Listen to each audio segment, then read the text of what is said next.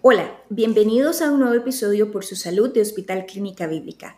Hoy nos acompaña el máster en Psicología Clínica y de la Salud, el doctor Esteban Carvajal, quien nos hablará acerca de los trastornos de la conducta en adolescentes. Bienvenido, doctora, por su salud. Muchas gracias. Gracias, doctor. Eh, la adolescencia puede ser eh, un tiempo de cambio, un tiempo que puede ser eh, turbulento para algunos adolescentes.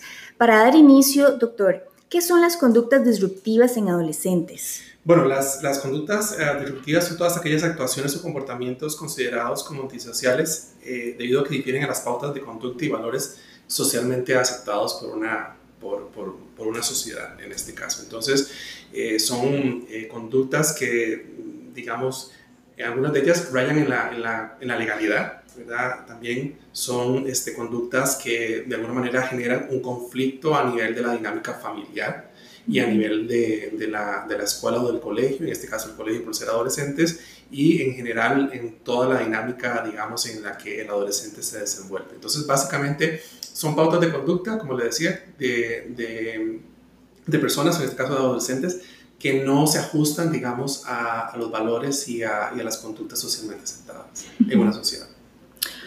Doctor, hay algo interesante porque por lo general eh, suelen haber señales o síntomas que los adolescentes muestran. ¿Cuáles son esas señales o síntomas? Bueno, hay distintos síntomas que podremos ir, podemos ir previendo, digamos, que, que, suceden en los adolescentes cuando tienen conductas disruptivas. Entre ellas tenemos las conductuales, ¿verdad? En este caso, aislamiento social, eh, comportamientos de acoso hacia otras personas, tendencia a la conducta negativa. Eh, ahí vemos cuando son chicos que piensan como a robar cositas, ¿verdad? A robarle a sus compañeros eh, del colegio, ¿verdad? A robarle algunas cosas a la mamá, algunas monedas que deja, cositas así, este, ya los estamos viendo, ¿verdad? A nivel de la, de la conducta.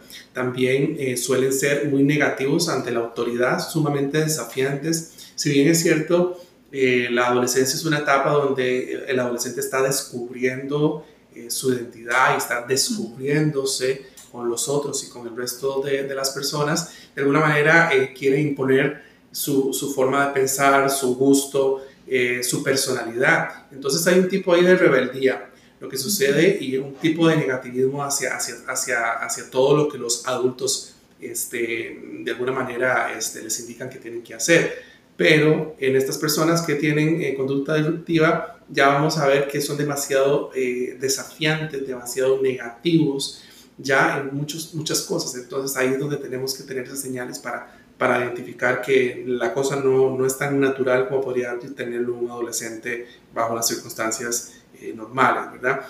Como le decía, desafían la, la autoridad y a veces también vemos que empiezan a, a generar cierto tipo de crueldad hacia animales, ¿verdad? Insectos, animales. Entonces hay que tener un poco cuidado con eso. Ahí es donde nos damos cuenta pues que, que el, el, adolescente se está enrumbando a tener conductas completamente disfuncionales. A nivel de, de, síntomas cognitivos, esos fueron los conductuales. A nivel de síntomas cognitivos tenemos problemas de concentración porque van a ser chicos que van a estarse, eh, van a estarse preocupando o viendo alrededor ¿verdad? Eh, ¿Qué hacer? ¿Cómo hacer daño? ¿Cómo maltratar a otros? Entonces, de alguna manera, este, van, a, van a tener una baja eh, concentración en las cosas que realicen. También sentimientos de frustración bastante grandes. Son, son, chicos que se sienten frustrados y también si en el medio en el que se desenvuelven, ¿verdad? en su núcleo familiar, no es un núcleo nutricio, de alguna manera lo que va a provocar es que este, el, el, adolescente se frustre y con eso genere otras conductas también completamente disruptivas. Eh, deterioro de la memoria, porque muchos de estos chicos, como digo, se están saltando las, las, las, las pautas con, conductuales eh, socialmente aceptadas, entonces son chicos que empiezan en consumo de, de drogas, ¿verdad?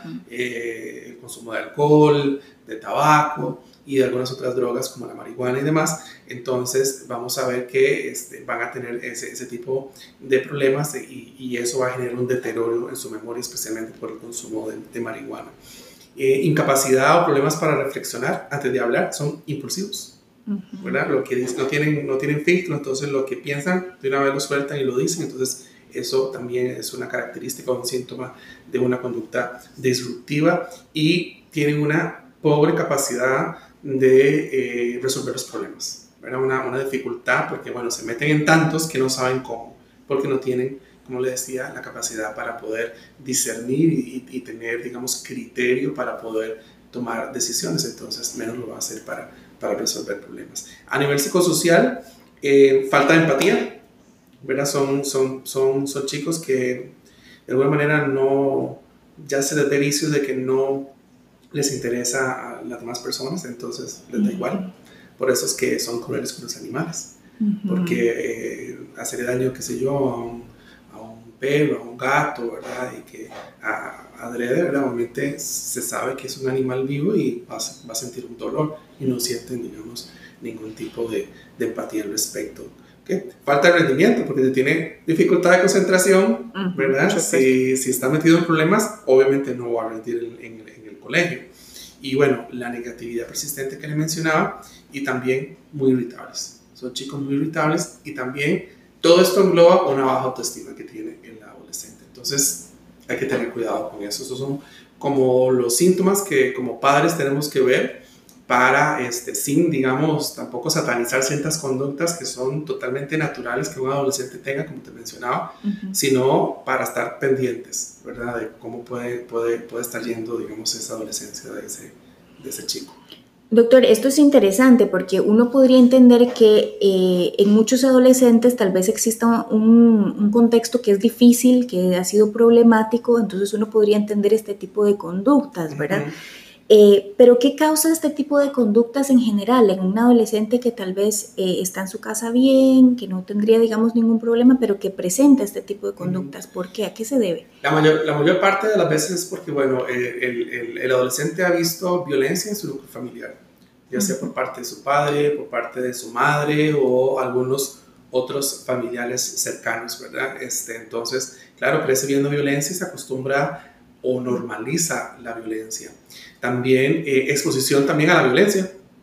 Eh, adolescentes que de alguna manera se exponen mucho a los videojuegos, ¿verdad? Estar eh, de alguna manera este, viendo, o sea, videojuegos que tienen este, violencia, guerras, peleas. Entonces, esa exposición en la, al, al, al, están expuestos de alguna manera generan estos chicos que traten de emular lo que ven en ese videojuego, porque bueno, hoy por hoy muchos chicos están invirtiendo, bueno, no sé si invertir, pero están gastando mucho tiempo este, en, jugar este, videojuegos eh, por horas, 8 o 10 horas eh, al día, entonces esa exposición constante, continua eh, hacia, hacia estímulos violentos, este, genera, digamos, que el adolescente tenga estas conductas disruptivas como por como te digo, por tratar de emular lo que ve en, los videojuegos o en las series que ve en la televisión.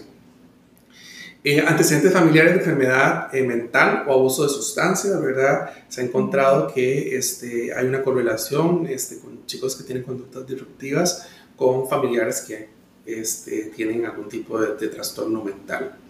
Eh, otra de las cuestiones es, bueno, la crianza deficiente inconstante, chicos que de alguna manera este, pasaron, eh, digamos, no tuvieron una, una niñez eh, nutricia, ¿verdad? Donde tal vez su mamá no estaba, o niños abandonados, o que los papás estaban más preocupados en otras cosas que en los chicos. Eso también genera conductas disruptivas. Muchas veces también eh, con el afán de, de, que me vean, ¿verdad? De que me observen, de que ahí estoy presente. Entonces es una forma negativa de ser observado, de ser visto, porque cuando el adolescente empieza a portarse mal, a hacer cosas, el papá y la mamá sí ponen atención, sí van al colegio, ¿verdad? Sí lo regañan, pero obviamente pues es, es, un, es un, como le decía, es un, un ser mirado o ser observado de una manera pues errónea y equivocada, ¿no?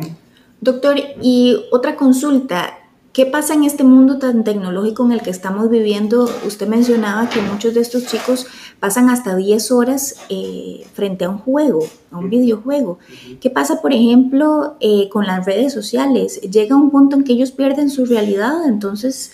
Eh, Total, Totalmente, porque este, bueno, hay un estudio que se hizo en los Estados Unidos con adolescentes y la red Instagram porque los adolescentes la que más utilizan es Instagram, no, Facebook. Eh, también utilizaban Snapchat, pero creo que Snapchat ha como que ha bajado un poco, ¿no? Pero la que utilizan actualmente es Instagram. Entonces, había una, eh, descubrieron en esta investigación que muchos chicos eh, que formaban parte de, esta red o que se exponían a ella eh, tenían tendencias suicidas y tendencias a la ansiedad, a la depresión. ¿Por qué? Porque entonces pasaban viendo, como ustedes ven que Instagram es una red donde es más de imágenes, de fotografías, entonces pues veían a otros amigos, otros pares de la edad de ellos este, con otras cosas, ¿verdad? Con viajando o con familias perfectas o con muchísimas cosas, ¿verdad? Modas y demás. Entonces, al yo no poder eh, tener eso, ¿verdad? Eh, de alguna manera me frustro, me pongo ansioso. O también porque eh, los, los, los, chicos también están siguiendo a, a, los famosos influencers y a los youtubers, ¿verdad? Entonces, a veces le hacen más caso a un youtuber que, a, que al papá o a la mamá, ¿verdad? Y a veces muchos de estos youtubers o influencers son, son adolescentes igual que ellos que están pasando lo mismo. ¿Verdad? Que tal vez tienen un poco más de exposición, tienen un montón de más de seguidores, entonces como que se vuelven roles a seguir, pero son personas que están pasando lo mismo. Entonces de alguna manera eso eh, genera eh, mucha, mucha, mucho inconveniente en los, en los chicos. Entonces sí, pasa mucho, como le decía, en videojuegos, en la tableta, en el teléfono inteligente, en las redes sociales, exponiéndose sin ningún filtro a muchas cosas, a muchos estímulos que no comprenden y no entienden, ¿verdad? Entonces, pues ahora todo lo, googlean, pero desafortunadamente así como hay cosas muy buenas eh, en, Internet, también hay cosas que no son eh, fiables y no son ¿verdad? Eh, óptimas para los adolescentes, entonces van y buscan la información ahí, lo que les sale creen que es. Entonces, va generando una serie de conflictos. Eso también se une a, al, al, a la modernidad, a la cotidianidad de, de, los padres, que cada vez tenemos que trabajar más y estar fuera de la casa y entonces pues los dejamos a la libre a veces a los, a los, a los adolescentes en este caso y de alguna manera eso, la computadora, la tableta, el internet y los influencers y youtubers están siendo los papás y las mamás los que los están educando y eso está generando una serie de conflictos. correcto. Doctor, como usted menciona, al haber tanto ruido en nuestro alrededor, al haber em, o al tener contacto con todas eh, estas plataformas, eh, ¿cómo poder manejar estas conductas en los adolescentes cuando, como usted lo menciona, muchas veces los padres están en el trabajo durante la mayor parte del tiempo y ellos son criados precisamente por la Internet? ¿Cómo entonces podemos mejorar esas conductas en adolescentes? E, en este caso es la orientación, ¿verdad? No vamos a negar, no vamos a taparnos sobre un dedo de que la tecnología está ahí y no podemos a nuestros hijos, digamos, meterlos en una burbuja, ¿verdad? Y prácticamente este, negarles el acceso al Internet, a las redes sociales, a las tabletas, a los teléfonos inteligentes. Eso es casi prácticamente imposible y eso es crearles también otro trauma después o otro problema después es lo importante la orientación, es que usted se siente con su hijo, con su hija y lo oriente y le muestre, le tenga la confianza, haga que el adolescente le tenga la confianza a usted para poder decirle las cosas y después orientarlo. También, eh, como padre que usted es, ponerle límites a sus hijos. Es, es necesario de ponerle esos límites, entonces eh, limitarle la cantidad de tiempo que está en los videojuegos, en la tableta, en el teléfono inteligente, en las redes sociales, ¿verdad? Eh, tener controles parentales, ¿verdad? No, no, es como te decía, no es que no entren, porque ahora hasta inclusive hasta en el colegio este, les mandan a hacer trabajos y todo tienen que presentarlo por WhatsApp o por una red social o por todo esto. Entonces, obviamente se vuelve, se vuelve algo que, que es imposible de, controlar, pero sí... Ya es parte de lo normal. Ya es parte de lo normal, entonces lo, que, lo importante es esa orientación que nosotros le demos y los límites que pongamos, los límites con amor, informarle, hablarle al hijo qué es, qué es lo que necesita, qué es lo que quiere, ¿verdad? Darle esa confianza para que se pueda expresar. Entonces, de alguna manera ahí tenemos que, tener eh, mucho cuidado. Es, una orientación básicamente lo que tenemos que dar, porque no podemos parar, estamos trabajando.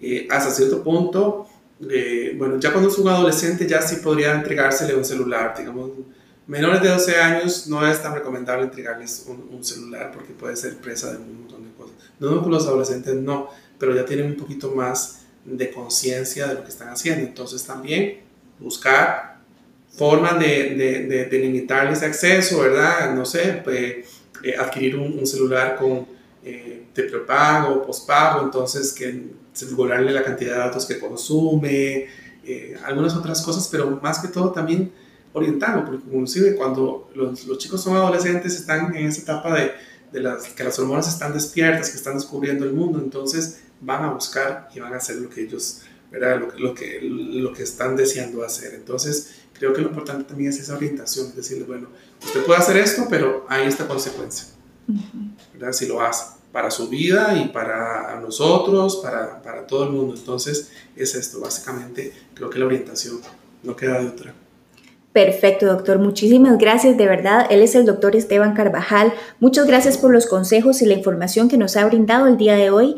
Y gracias a nuestra comunidad por compartir con nosotros este episodio de Por su Salud. Los invitamos a escribirnos a podcast.clinicabiblica.com para que nos cuenten sobre otros temas que les gustaría conversar. Gracias y nos escuchamos en el siguiente episodio. Muchísimas gracias.